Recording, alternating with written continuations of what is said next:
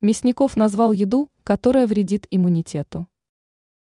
Доктор Александр Мясников в рамках программы, а о самом главном, затронул тему укрепления иммунитета, которая особенно важна в зимний период.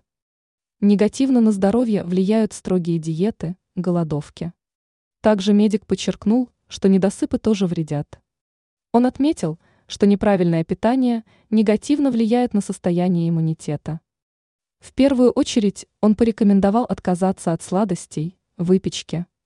Если съесть десерт в качестве исключения, то ничего страшного не произойдет, но когда человек постоянно ест такую еду, то будут проблемы не только с лишним весом, но и иммунитетом. Питание должно быть правильным и сбалансированным. Также стоит обращать внимание на нормальные уровни в организме омега-3 и витамина D, цинка, магния. Не стоит забывать и про витамин С, который можно взять из клюквы, кислой капусты и цитрусовых. В рационе должны быть птица, мясо. В рамках шоу Мясников добавил, что доказана польза меда для иммунитета. Этот продукт также облегчает симптомы кашля. При этом перебарщивать с таким лакомством нельзя.